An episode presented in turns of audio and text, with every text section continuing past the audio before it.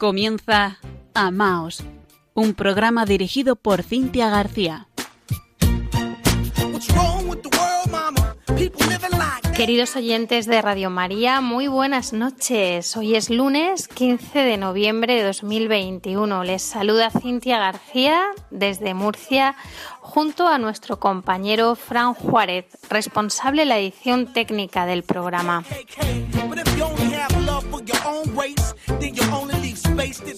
En este mes, la Iglesia nos invita a mirar al cielo, a meditar la eterna bienaventuranza, así como la vocación que todos y cada uno de nosotros tenemos a ser santos. También recordamos con especial amor a nuestros difuntos, ofreciendo sobre todo santas misas y oraciones por ellos. Nos acordamos, como no, y en especial de todas las familias que han sufrido pérdidas traumáticas. Con mucho, muchísimo dolor, sí, pero con perspectiva y trascendencia. El programa de esta noche, ya lo verán, les llenará de consuelo y esperanza.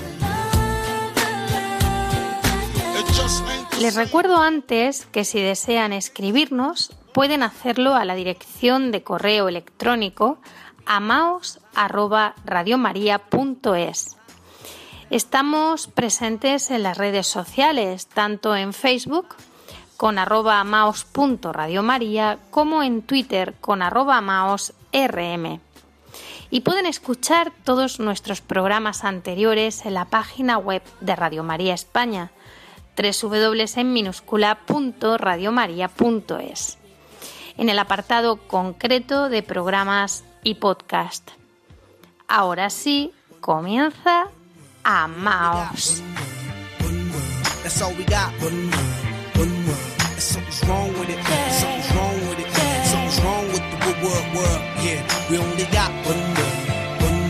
So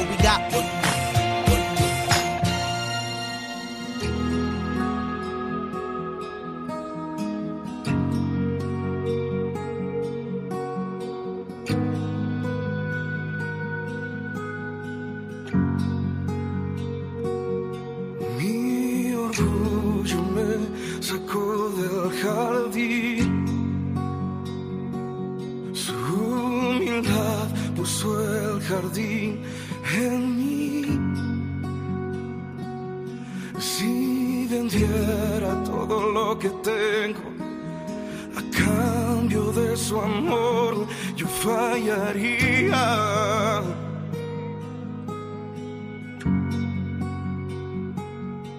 porque su amor no se compra ni se merece. Su amor es un regalo, de gracia se recibe. Quiero conocer a Jesús. Quiero conocer a Jesús.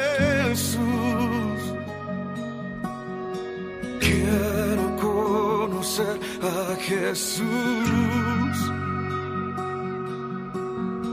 Quiero conocer a Jesús.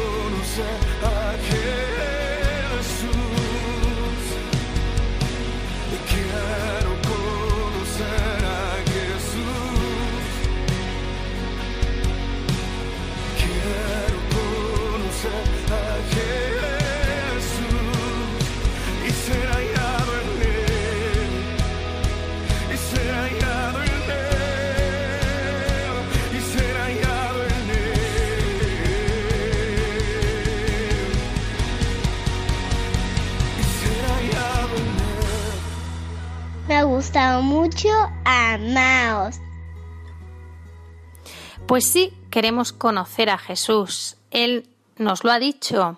Yo soy el camino y la verdad y la vida.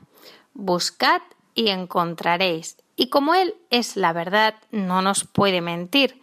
Más bien, ¿no será que no le encontramos porque no le buscamos de todo corazón? Pues sí, existen muchos testimonios que nos confirman que efectivamente quien busca encuentra.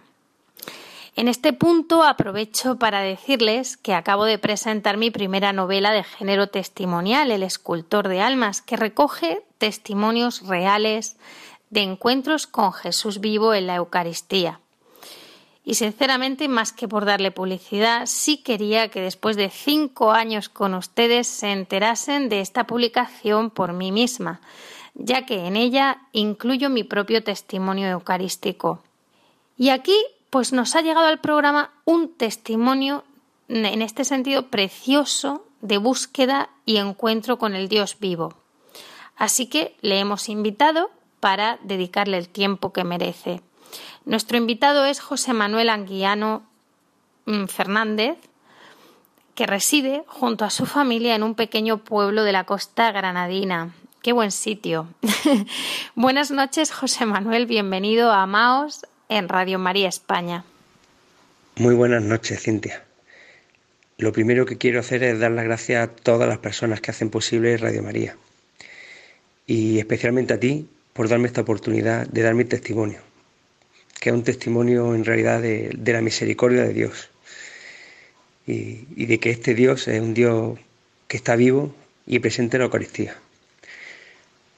Porque gracias a Él he recibido unas gracias especiales y no son solo para mí, tengo que compartirlas, así que qué mejor lugar para hacerlo que, en la radio de nuestra Madre.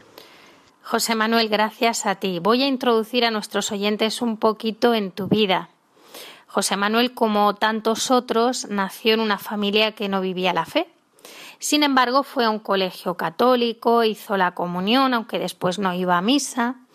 También se confirmó, aunque fuese gracias a una chica que le gustaba y que le hacía asomarse por allí. El hecho es que había terminado de recibir los tres sacramentos de la iniciación cristiana, el bautismo, la comunión y la confirmación. Pero en la adolescencia se aparta de Dios. José Manuel, ¿cómo es esta etapa? ¿Por qué se produce? Yo estaba separado de Dios ya desde el instituto. Me separaba pues la falta de amor al prójimo y cuando no tienes ese amor no estás cerca de Dios. Mi soberbia y sobre todo el pecado, que es lo que más te separa de Dios, creo. Y digo la soberbia porque a mí me gustaba mucho la filosofía, confiaba mucho en mi razón y lo que no me cuadraba pues lo rechazaba. Y eso pues me hizo rechazar muchas cosas de Dios y claro, no es una actitud para acercarte a Él. Entonces comencé a construirme eh, una realidad, una cosmovisión a mi medida. Y bueno, hoy ya me doy cuenta de que estaba realmente fundamentada en prejuicios, por lo que elaboraba teorías para muy complejas, pero como partían de, de errores, pues llegaba también a errores estaba también influido por, corrientes de pensamiento a las cuales no cuestionaba tanto como podía cuestionar a la iglesia, por ejemplo, y caí en, pues, en un ateísmo radical, ateísmo practicante. Yo, de hecho, hace tres años y poco, pues decía cosas como, a mí ateo no me gana nadie. Y para mí todas las religiones eran iguales y todas eran un engañabobos. Entonces, con ese ateísmo, con el cual yo creía que la vida pues, era fruto de la casualidad, no había un propósito, ni tenía ningún sentido. Le tenía que buscar un sentido y el primer sentido que le di fue el de la búsqueda de placeres y caí también en un hedonismo. Yo pensaba que la vida se acababa con la muerte y estaba tan tranquilo con, con esa idea. Entonces, bueno, llegó un momento ya de mi vida en el que, sin tener grandes ambiciones, había conseguido todo lo que quería. tenía una vida hecha a mi medida. Yo quería vivir en el campo, estaba en el campo en un lugar paradisíaco, tenía una mujer maravillosa, mujer alemana, se crió como protestante luterana, pero tenía la fe también totalmente abandonada. Tenía tres hijos espléndidos, con salud, no tenía problema económico, tenía apoyo de mi familia. Y bueno, eh, tenía un mapa turístico LGTB, y incluso bueno, me dedicaba a hacer algunos proyectos audiovisuales y obtuve algunos reconocimientos. Pero yo no me sentía pleno, no me sentía lleno. Y eso era un fastidio porque era como reconocer que todo el plan que yo había trazado perfectamente, pues fallaba. Tenía alguna fisura porque no se terminaba de llenar. Y ahora sé que hay un espacio en el corazón de toda persona que solo se puede llenar con Dios. Así que comencé una búsqueda de la verdad intentando desaprender, partir de cero y a donde me llevara. Pero el último sitio al que quería llegar, por mi prejuicio, era al catolicismo. Bien, vemos que la vida más o menos tenías todo lo que querías, te fiabas mucho de ti mismo, de tus propios razonamientos, entras en un ateísmo radical que dura hasta hace tres años y medio o así, realmente dura prácticamente toda tu vida.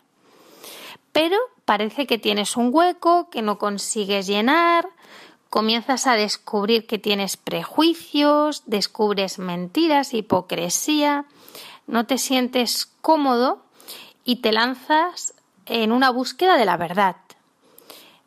Pero realmente, ¿qué es lo que te impulsa a buscar a Dios? Como hemos titulado en el programa de hoy con el versículo 7 del Santo Evangelio según San Mateo capítulo 7.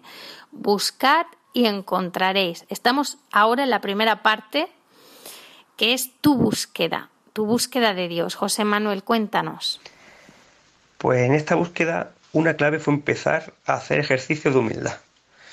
El primer paso fue reconocer que desde mi ateísmo me movía por fe. Y que, por ejemplo, ese si no lo veo, no lo creo, pues solo lo aplicaba a ciertas cosas. Pero tenía una fe ciega en otras. Yo, por ejemplo, pues, como la inmensa mayoría de la gente, por no decir toda, pues, si tú crees en el Big Bang, el Big Bang no lo has visto, pero crees en él. Y tienes que reconocer que eso al final es un acto de fe. No es que tú tengas conocimiento directo de eso, ¿no? Entonces, mmm, tuve que reconocer que tenía una doble vara de medir, porque había cosas a las que le exigía pruebas y como yo las quería, y había otra serie de cosas a las que no. Y que la inmensa mayoría de conocimientos y afirmaciones que tenía yo en mi cabeza, pues se basaban en cosas o que había leído, aprendido escuchado, pero no era un conocimiento mío directo. Entonces empecé a plantearme en quién tenía yo depositada mi fe, en qué gente que normalmente gente que no conoce, no sabe nada de ellos, y, y, cómo esa, esa, esa fe, esa confianza puede llegar a ser ciega. Sobre todo cuando lo que me decían me, se ajustaba a, mi, a mis esquemas. y a partir de ahí, pues lo que me impulsa a buscar la verdad es la mentira. Porque cuanto más profundizaba en un área, que me gusta, me gustaba, me sigue gustando eh, mm, formarme en todo tipo de áreas, de política, historia, biología, astrofísica, matemática, todo me, gusta. Entonces cuando empezaba a profundizar en un tema, pues mm, me iba dando cuenta de los errores que tenía, que tenía como, como verdades. Incluso también empecé a preguntarme cómo había cosas, por ejemplo, en la ciencia que eran más difíciles de mover que un dogma de fe. Y no me cuadraba tampoco. O cómo había cosas de las que no se podía ni siquiera discutir. Y eso me chirriaba un poquito, ¿no? Pero sobre todo em, me encontré con algunos errores y algunas mentiras premeditadas, que ya no eran errores. Y esos errores, pues muchas veces eh, Mm, apuntaban a donde yo no quería.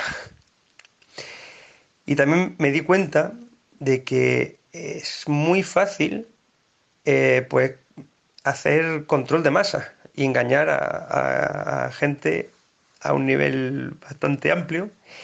Y entonces me pregunté hasta qué punto me habían engañado a mí también.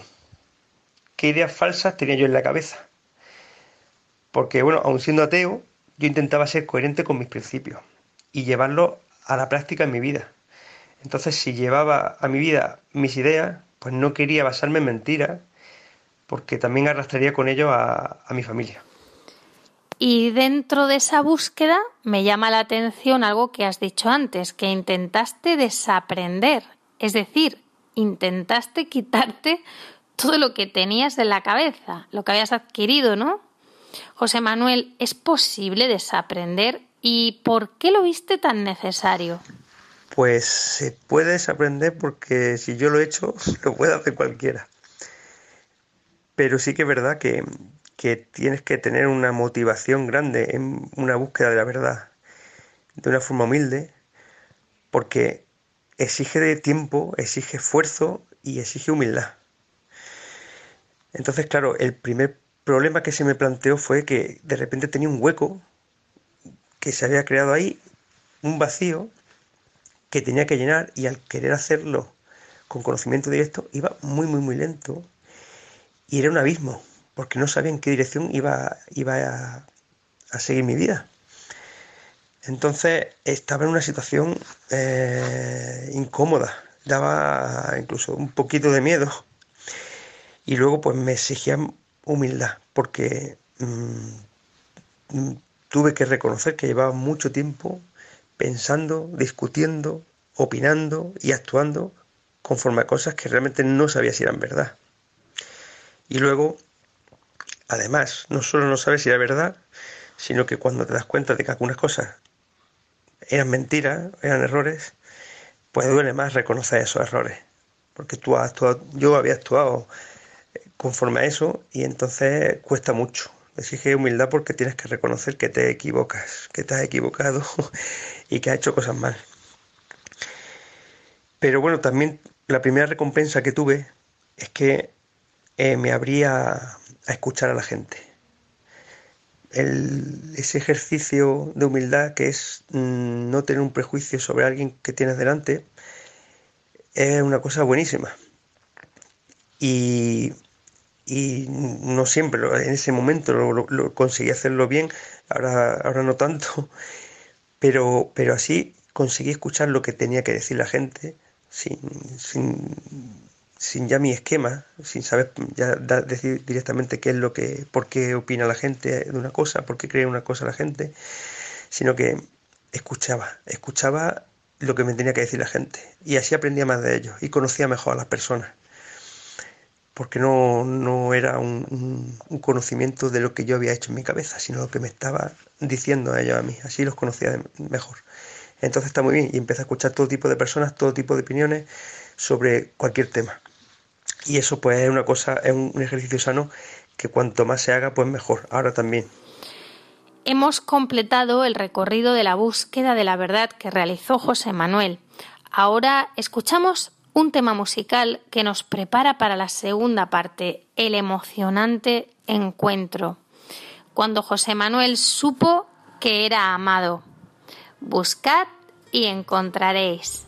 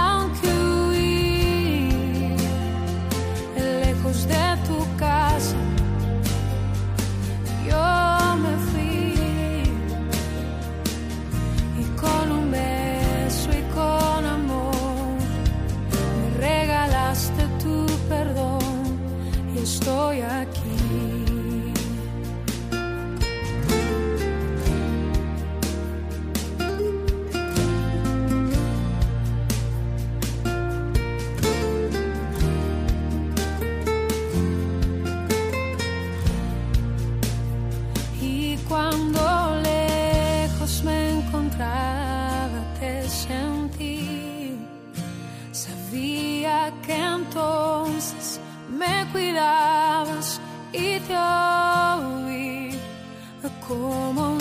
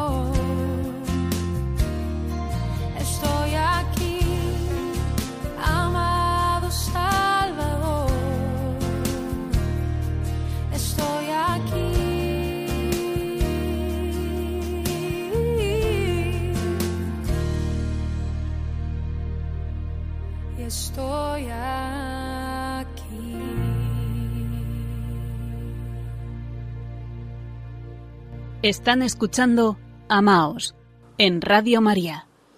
Seguimos en Amaos conversando con José Manuel Anguiano Fernández. En la primera parte del programa nos ha narrado su camino personal en la búsqueda de la verdad.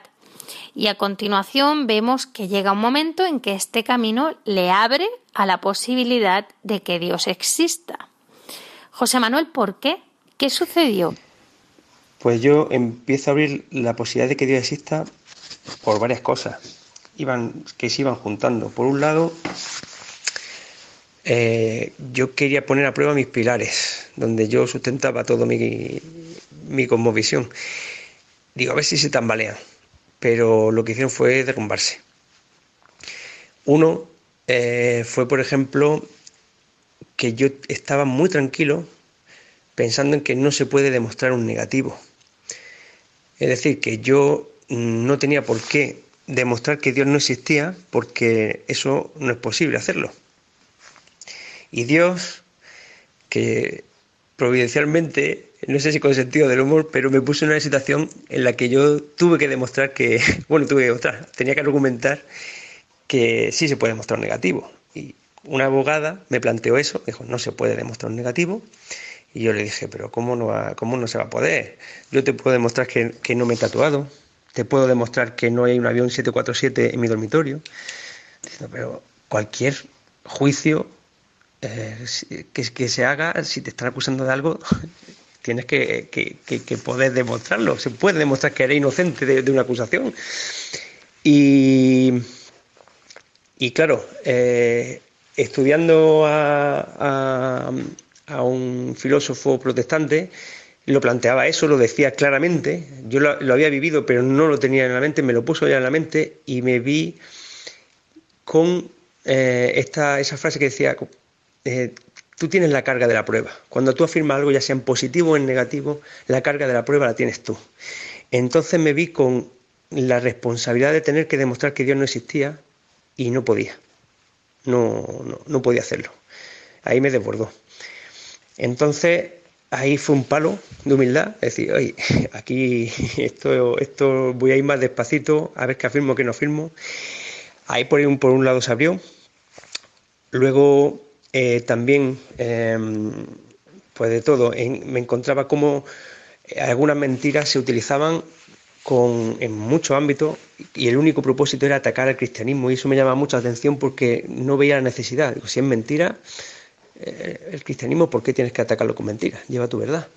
También me encontraba conversos en, en, en algunas áreas que tampoco me, no, no, me cuadraban. Incluso la persona que, que, que creo que, que, tiene más conocimiento en, en, su persona era católico y, y, claro, no eso de que por ignorante pues no puede ser. Entonces me iba, iba poco a poco eh, encontrándome con Dios, pero yo lo rechazaba, lo, lo, lo intentaba, intentaba porque claro, supone un gran cambio en tu vida. Entonces yo cuando lo ve, me lo encontraba, empezaba a encontrarlo, iba a otro sitio, intentando rechazar. Pero puesto en esa búsqueda, y yo que creo que si buscas, tienes intención de encontrar la verdad y con cierta humildad, cuanto más humildad mejor, pues Dios sale en tu encuentro. Es como en la parábola del hijo pródigo, en el que el hijo cuando está llegando y le va a hablar, ya lo interrumpe y le da un abrazo. Pues Dios hizo lo mismo conmigo. Hubo un momento en el que yo estaba en un agnosticismo, no sabía realmente eh, si podía conocer a Dios, qué Dios sería, de qué iglesia, si era una iglesia, si no. Eh, estaba abierto a la posibilidad de que fuera, pero no sabía cuál. Digo, uff, me queda mucho todavía por recorrer. Y bueno, en ese momento, pues mi hija mayor mmm, viene y me dice, papá, quiero hacer la comunión. Y claro, yo me dejó descolocado porque en el, en el ambiente familiar pues no, no, podía venir de ahí. Y, yo dije, bueno, como yo ahora mismo no sé si, si es verdad o no es verdad, no te lo quiero cortar, no quiero ser yo quien te lo quite, pero le dije, pero si tú quieres hacer la comunión, que sea por fe, tiene que ser por fe, porque no va a haber ni fiesta ni regalo. Y mi hija me dijo, vale, sin problema. Y claro, me dejó también más descolocado, porque digo, a veces por las amigas que llevaban un año y medio en catequesis, pero no. Eh, digo, por bueno, y no era por eso, no era por la fiesta, no por regalo, me dejó descolocado, no sé por qué, y de repente me vi pues que fui a hablar con el sacerdote y a, y a preguntarle que si podía, le expliqué mi, mi bueno, le expliqué la situación, muy amablemente eh, dijo sí, que viniera la, la hija, a mí no me había visto el pelo nunca, y, y ese fue la primera vez que pisé la iglesia en mucho tiempo. Y justo después de hablar con el sacerdote, estaba en la iglesia, y me fui para mi casa, y de esto que yo me, me reía y despreciaba, de esos testimonios en los que te hablan de he tenido un impulso, una llamada de Dios, etcétera, etcétera, pues de repente pues tuve un impulso, un impulso muy grande, que se, y a través del Espíritu Santo, eh, en el cual yo todavía sin saber si Dios existe o no existe, tenía una necesidad imperiosa de ir a confesarme, de ir a confesarme. Entonces eh, aproveché que llevaba la, a mi hija a catequesis y le dije al sacerdote que, necesitaba confesarme. Y, me dijo, vale. Y bueno, fue una confesión pues claro, no me la había preparado nada porque es que era un impulso y era, tengo que ir, tengo que ir a confesarme. Y allí pues me, vine abajo, empecé a llorar. Eh, no sabía ya, porque claro, era una confesión de por menos 30 años, pero no me acuerdo ni, ni, bien ni lo que dije en esa confesión. Lo que, lo que recuerdo son dos cosas. Una que estaba llorando y la segunda cosa que sí recuerdo mejor es que yo sentí perdón físico en mí yo sentí un perdón físico, sabía que me estaban perdonando, sentía que me estaban perdonando. Y, y claro, eso fue un... Me, descolocó, me dejó, me dejó un poco que en, shock porque mmm, no sabía ni por qué había ido y, y, no sabía ni que eso existía, ese, ese, ese, poder de perdón, de la misericordia de Dios, que la pudiera sentir yo en mi, en mi cuerpo. José Manuel, esto me parece impresionante que lo cuentes aquí para bien de tantos oyentes, de tantas almas qué importante es la confesión sacramental, la confesión humilde cuando nos dirigimos con confianza a Dios, ¿no? En Dios. Y cómo esta nos ofrece muchas gracias de sanación interior y nos educa, tiene un sentido y por eso ha sido instituida por Jesucristo. Es sin duda el inicio de la reconciliación con Dios y del camino con mayúsculas. ¿Qué pasa en tu vida a partir de este momento? ¿Qué cambia? Pues lo que pasa es que tuve un segundo impulso. De repente tenía que ir a misa. No sabía por qué, pero quería ir a misa. Y entonces aprovechando que mi hija eh, se apunta a las catequesis, pues dije, oye, ya que estás aquí, pues, mm, ¿y, si, ¿y si te acompaño a misa? Vamos a misa un día. Pero quería ir yo, en realidad. Y me dijo, vale. Y entonces al, domingo siguiente fuimos a misa. Y en esa misa, cuando entré en la iglesia, de repente los cuadros que hay en, en la iglesia los entendía mucho mejor. Entendía bien lo, lo, que iban diciendo, lo que significaban de verdad. Y, cuando empezó la misa, pues me pasó una cosa que no me ha pasado nunca más, y es que todo lo que era la liturgia, la palabra de Dios, todas las fórmulas que se repiten, lo que hay en el misal, me empezaron a retumbar en la cabeza de una forma que no sé explicar bien, pero veía la profundidad de cada palabra. Y, era, estaba eufórico, estaban retumbando en mi cabeza y yo estaba diciendo, es verdad, eso que estás diciendo es verdad. Estaba pletórico, yo estaba en el banco, pero, pero por dentro estabas pegando saltos de alegría diciendo, de todo lo que se puede decir en el mundo ahora mismo, eso es, eso es lo mejor, eso es, es la verdad. Y yo, después de la búsqueda que llevaba ya meses y meses y meses, como me la estaba encontrando de cara, me la estaba poniendo el Señor delante. Y claro, eh, como me había confesado y estaba en misa, pues fui a comulgar. Y yo, bueno, yo de pequeño había estado en un colegio católico, ya había ido a comulgar otras veces, iba sin ningún tipo de autosugestión. Y, y justo cuando la hostia consagrada me toca la lengua, noté una explosión de amor físico y de calor desde el pecho hacia arriba que empecé a llorar, empecé a llorar, me fui para el banco llorando de porque es que no eres capaz de aguantar ese amor. Y claro, mi, hija se asustó porque ve a su padre que vuelve llorando y me, me, dijo, ¿qué te pasa? Y digo, pues que no lo sé, no lo sé, pero tranquila que bueno. Y entonces me duró como unos 10-15 segundos y eso ya me terminó de descolocar totalmente, claro, porque decía, ¿esto, esto qué es? Esto es que no, no, no, lo podían explicar. Y, me, fui a casa y claro, estaba totalmente tocado porque me había descolocado muchísimo. Y, y a partir de ahí, pues claro, yo quería ir a misa otra vez, pero ya no con ese impulso, ya, ya quería por voluntad propia y, y, fui a misa, empecé a ir a misa todos los domingos con mi hija y las primeras siete, ocho veces me volvió a pasar lo mismo. Entonces mmm, tenía esa, experiencia y, y, mi hija lo vio ya está normal al principio, que, que, que, que empezara a llorar, me veía llorar. Y, y, estuve así, claro, eso, como, como dos meses, pero claro, no las conté, no sé si son siete, ocho veces, porque como me pasaba cada vez que iba, yo decía, pues la siguiente también será. y, y, tampoco sabía que, que, que eso le podía haber pasado a otra persona, o una experiencia similares, o que hubiera milagro eucarístico ni nada. Pero claro, eso, eh, eso ya, eh, por un lado, me demostró que Dios existe, que Dios es amor, que Dios está en la Eucaristía. Y claro, eso ya pues cambió mi, mi vida para siempre. ¡Qué maravilla! ¿Cómo no te va a cambiar la vida? Dice San Agustín, buscar a Dios es la mayor de las aventuras encontrarlo la mayor de las realizaciones. San José María Escriba nos anima en este sentido cuando nos dice que busques a Cristo, que encuentres a Cristo, que ames a Cristo, ¿no? Que sería ya el tercer punto, amar al amor. Pues mi vida cambia radicalmente a partir de ahí. Por un lado sentía muchísima paz y calma porque esa verdad que ansiaba encontrar la había hallado, estaba en la iglesia católica y ya sabía que, que mi confianza tenía que ponerse y depositarse en ella y en Dios.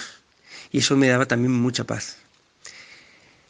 Al principio estaba en un estado de shock, porque tenía que asimilar no solo que, que Dios existe, no solo que Dios está esperándome en un trocito de pan, sino que ese Dios todopoderoso que me había mostrado un poquito de ese amor infinito que nos tiene, pues estaba pendiente de mi vida, estaba pendiente de mí, como tiene que estar pendiente de cada uno de sus hijos. Pero cuando pensaba eso, simplemente por pensarlo me, me desbordaba, me desbordaba de amor y a veces caía de rodillas, no, que no podía ni aguantar.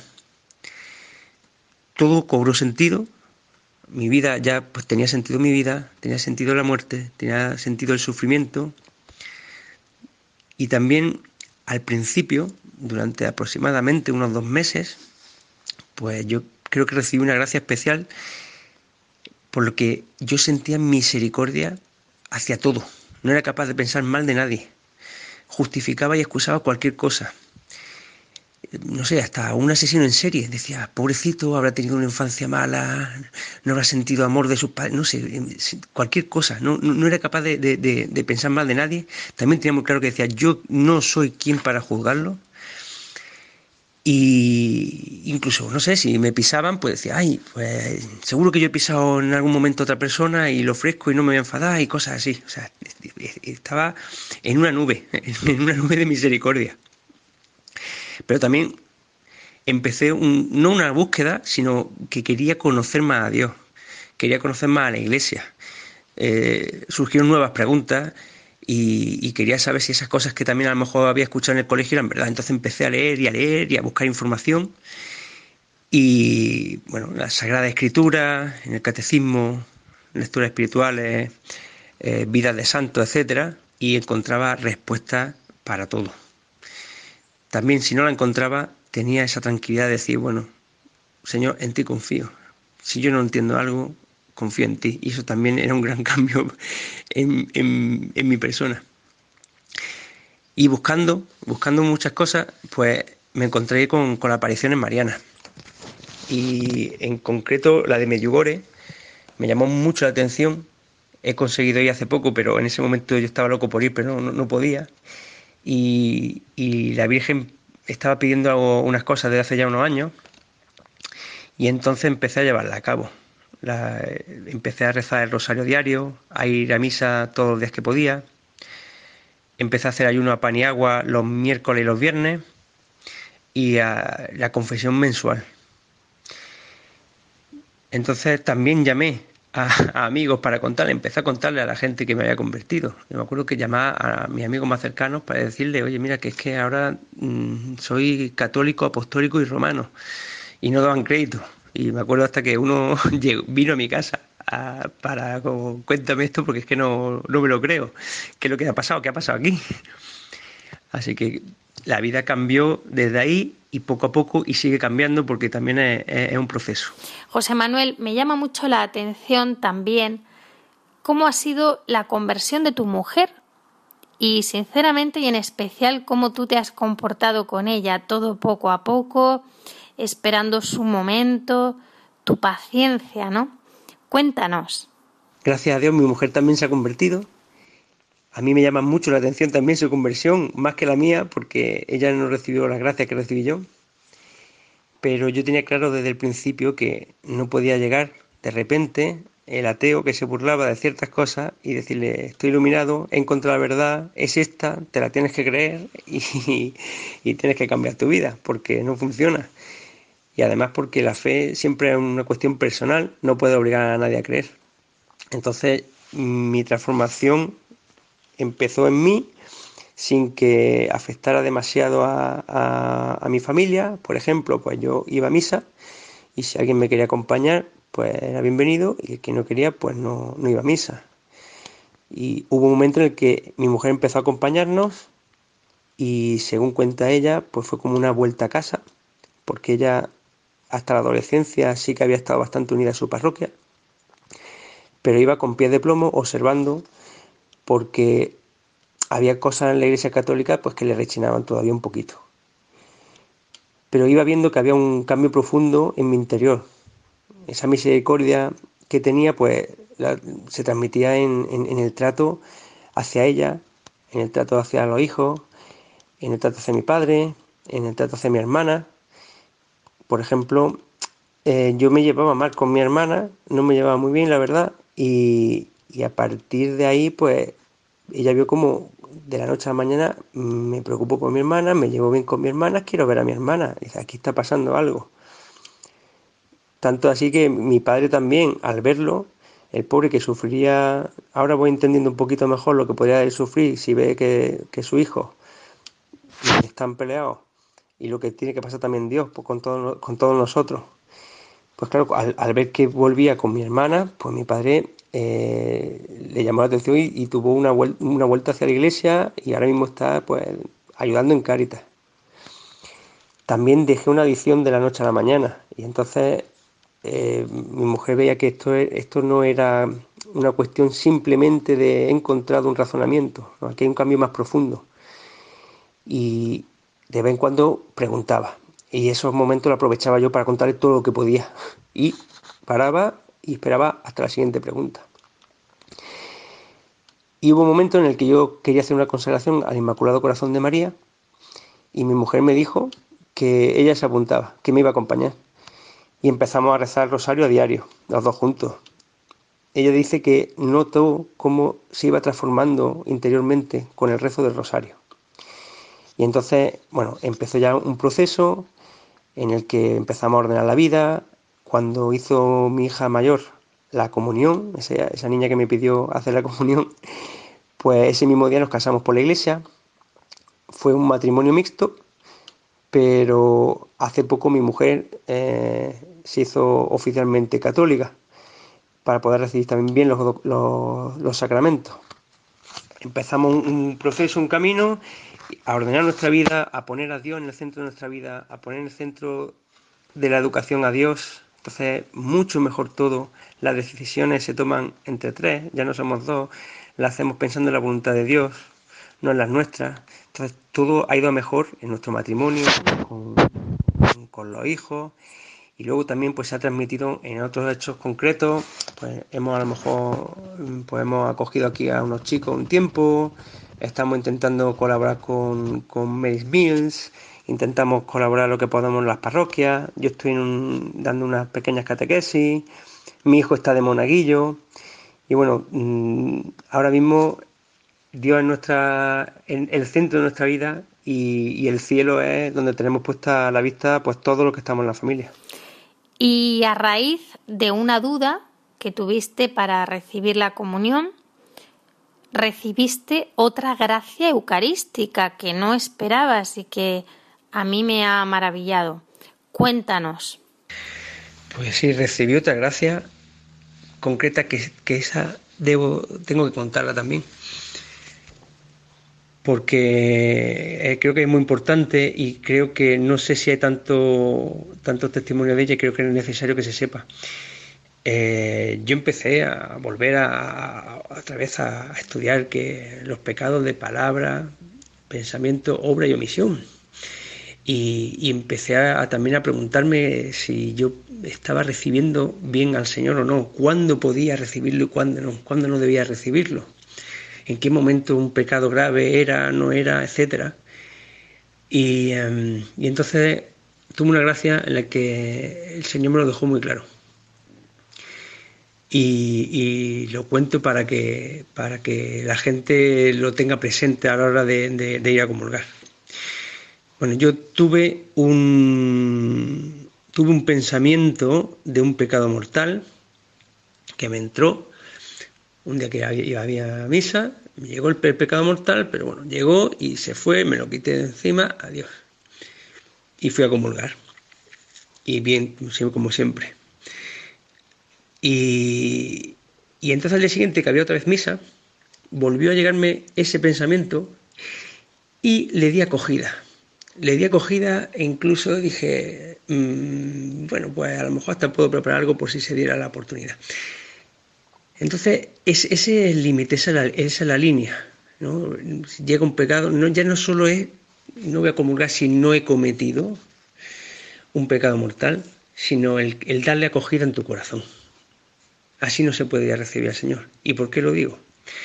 Pues porque yo iba tan confiado porque el día anterior había llegado el pensamiento de ese pecado mortal y había podido comulgar tranquilamente, pero claro, esa era la línea que dividía, es que había llegado y se había ido tal como había llegado. La segunda vez no, que fui a comulgar. Y entonces, justo, pero al contrario de lo que me pasó la otra vez, al tocar la hostia consagrada de mi lengua, de repente sentí un vacío total.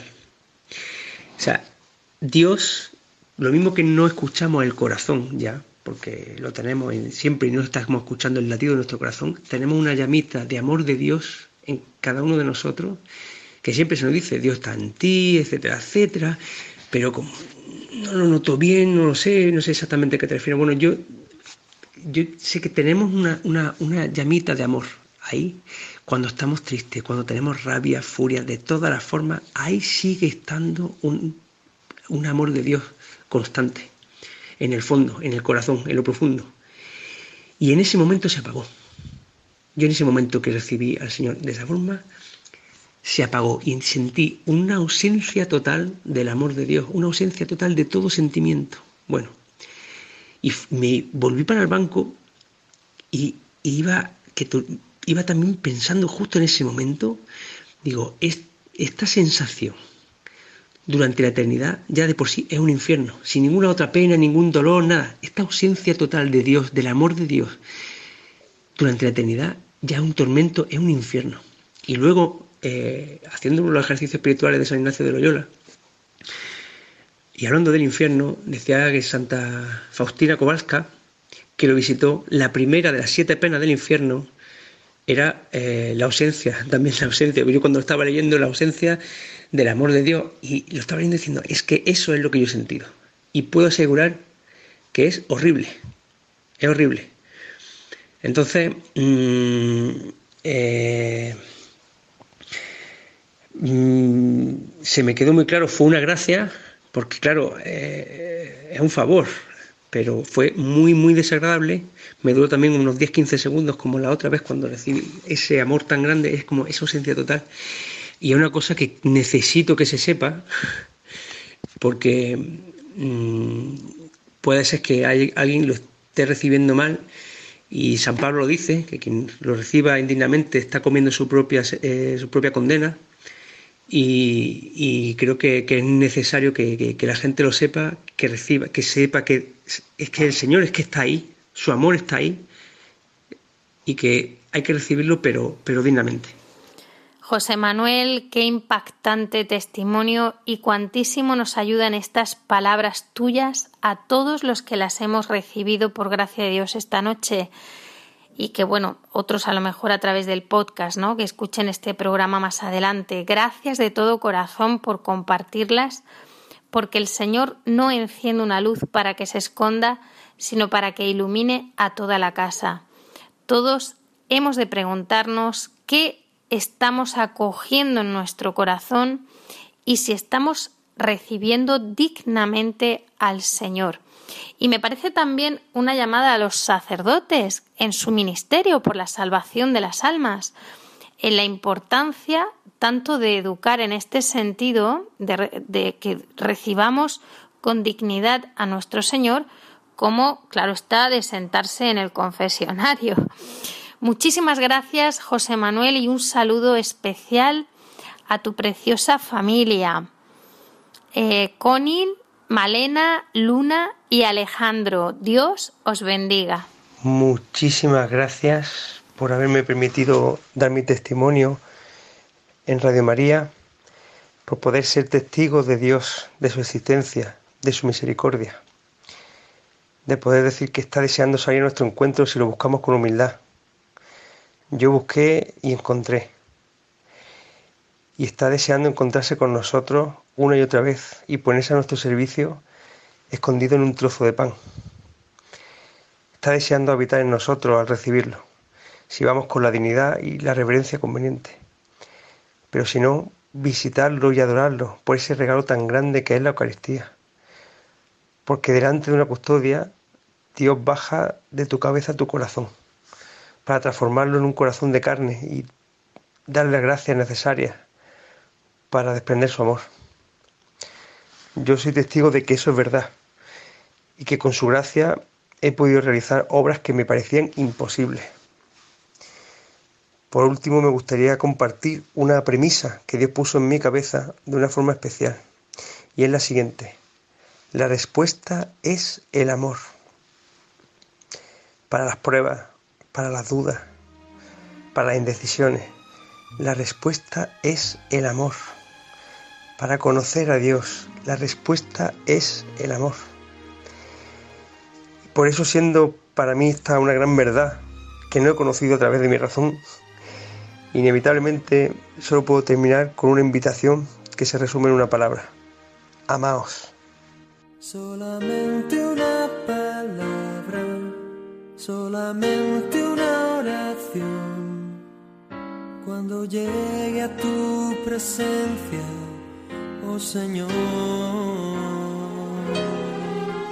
no me importa en qué lugar de la mesa me hagas sentar o el color de mi corona si la llego a ganar. Solamente una palabra, si es que aún me queda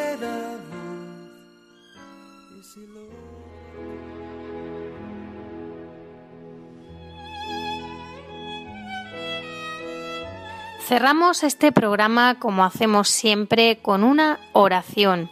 Hemos elegido una oración de San Isidoro, conocido como de Sevilla, pero cuya ciudad natal fue Cartagena. Es uno de los santos cartageneros, de los cuatro santos cartageneros que eran hermanos. Y San Isidoro es padre de la Iglesia. La versión de esta oración se ha diseñado específicamente para el camino sinodal de la Iglesia que ha comenzado este año 2021 y que llegará a su término en 2023. Oremos.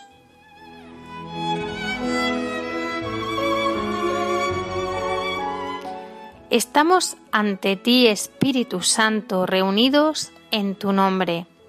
Tú, que eres nuestro verdadero consejero. Ven a nosotros, apóyanos, entra en nuestros corazones, enséñanos el camino, muéstranos cómo alcanzar la meta, impide que perdamos el rumbo como personas débiles y pecadoras. No permitas que la ignorancia nos lleve por falsos caminos. Concédenos el don del discernimiento, para que no dejemos que nuestras acciones se guíen por prejuicios y falsas consideraciones. Condúcenos a la unidad en ti, para que no nos desviemos del camino de la verdad y la justicia, sino que en nuestro peregrinaje terrenal nos esforcemos por alcanzar la vida eterna.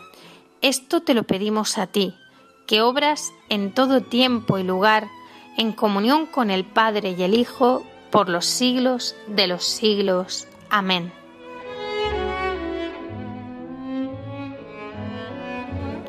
Gracias por su compañía. Esperamos que nos escriban con sus opiniones, preguntas, sugerencias, todo aquello que nos quieran contar. Lo pueden hacer a través del correo electrónico amaos@radiomaria.es.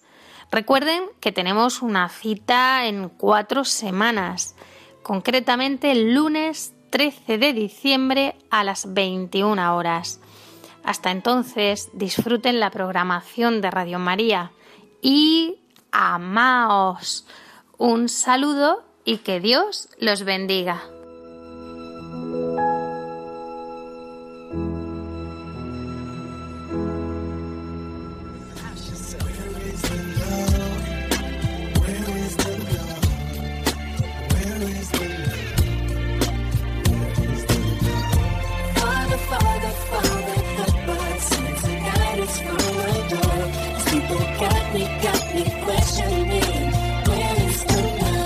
Han escuchado Amaos, un programa dirigido por Cintia García.